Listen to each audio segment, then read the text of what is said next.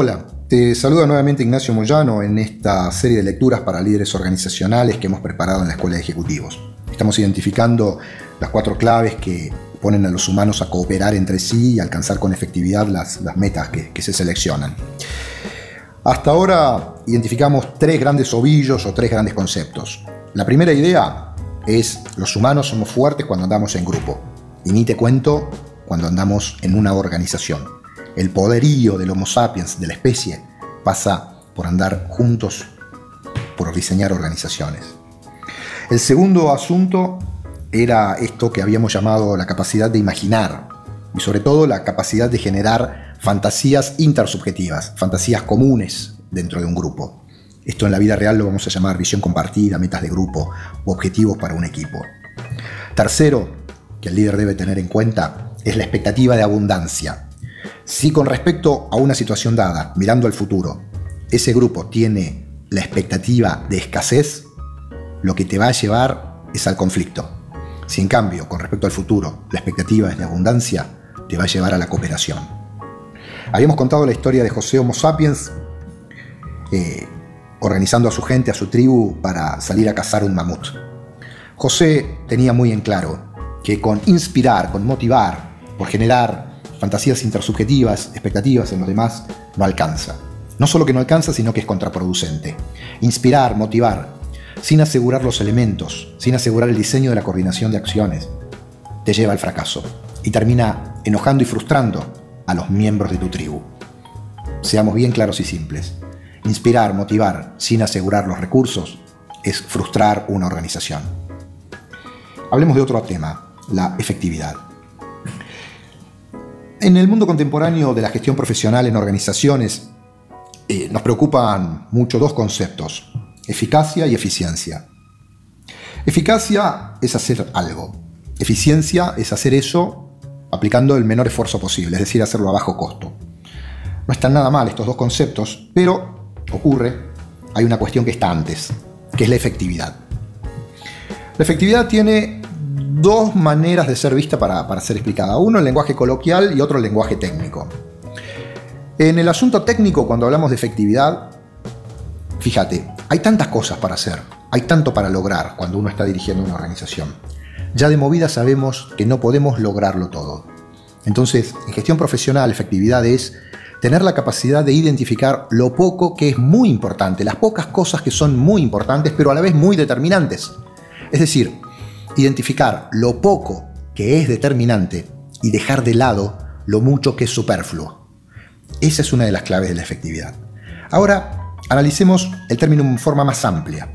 Efectivo es un adjetivo que denota la cualidad, ya sea de una cosa o de una acción, para producir un resultado esperado. Por ejemplo, se aplica a un remedio o a un ingrediente en alguna comida. Es decir, a cualquier cosa que vos pongas o hagas por algún motivo. Insisto, se aplica una acción humana en la expectativa de lo que vamos a hacer produzca un resultado buscado. Volvamos a la tribu de José. Ellos lo tenían en claro. Sin mamut no habrá un buen futuro. Lo primero que vendrá es el conflicto, luego la desintegración de la, de la, de la tribu y finalmente la muerte de la mayoría de los integrantes. Pero para que mamut efectivamente ocurra, para que mamut efectivamente ocurra, además de inspirar en una visión compartida, habrá que agregar otros elementos de diseño. José no puede fallar en identificar los roles y las acciones de cada uno de los integrantes de la tribu. Las acciones, además, José tiene que mirarlas desde dos perspectivas, de a una por una y, además, organizadas en una secuencia de tiempo. ¿Qué es lo que hay que hacer primero? ¿Qué es lo que hay que hacer después? ¿Qué es lo que hay que hacer después? Por ejemplo, Clodomiro deberá atraer al mamut hacia el pantano aquel para que una vez atorado en el barro, el resto de los integrantes de la tribu le demos muerte con nuestras lanzas, arpones y puñales. José Homo sapiens debe asegurar que antes de emprender la cacería, cada miembro de la tribu tenga en claro tres asuntos. Responsabilidad, tarea y proceso. Responsabilidad, tarea y proceso. Responsabilidad responde a la pregunta de ¿para qué está esa persona? ¿Qué es lo que tiene que asegurar? Seamos más claros todavía. En el caso de Clodomiro, tiene que atraer el mamut al pantano y lograr que se atasque. Tarea responde a qué es lo que hay que hacer, cuál es la actividad definida. En este caso será algo como gritar y gesticular hasta llamar la atención del mamut y lograr que te persiga. José debería tener muy en claro y no confundirse. Responsabilidad es lo que hay que lograr. Tarea es lo que hay que hacer. Atención. Si no lo explicás los humanos, esto no lo tenemos en claro. Solemos confundir la tarea con la responsabilidad. Lo que hay que hacer con lo que hay que lograr. En la vida real, probablemente a Clodomiro no le va a alcanzar con gritar y gesticular.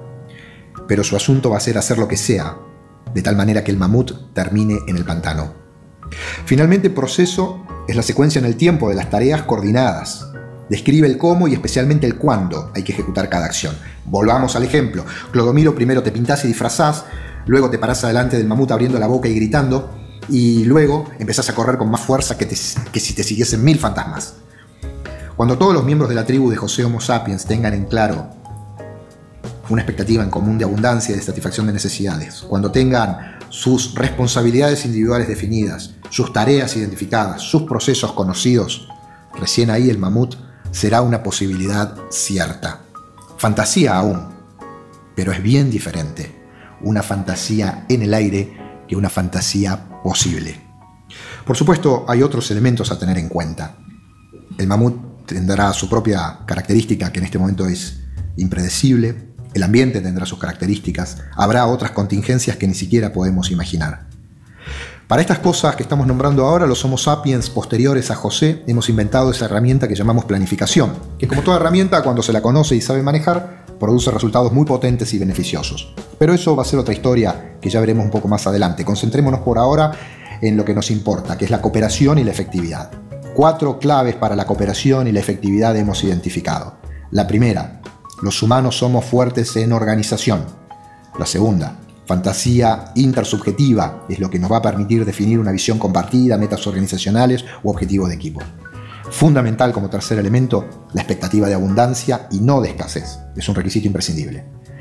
Finalmente, el cuarto de diseño, identificar roles, tareas y procesos. Que todos y cada uno de los integrantes conozcan estos roles, tareas y procesos, para no frustrar la expectativa ni la gestión.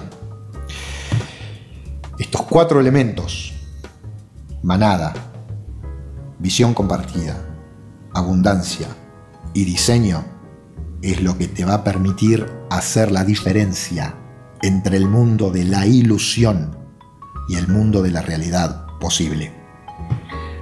Hasta acá este análisis. Te esperamos en la Escuela de Ejecutivos para que sigas profundizando tus técnicas y conocimientos. Te saluda con afecto Ignacio Moyano. Para aquellos que estén interesados, es bueno que sepan, todos estos conceptos tienen como base dos obras bibliográficas que son fundamentales en el mundo de quienes dirigimos organizaciones. Una es el libro Sapiens de Yuval Harari, que si tenés tiempo es bueno que busques y profundices. Y el otro es Inteligencia Social de Daniel Goleman. Así que la bibliografía que sustenta estos conceptos que te hemos presentado tiene como base los libros Sapiens de Yuval Harari e Inteligencia Social de Daniel Goleman. Te espero en la próxima.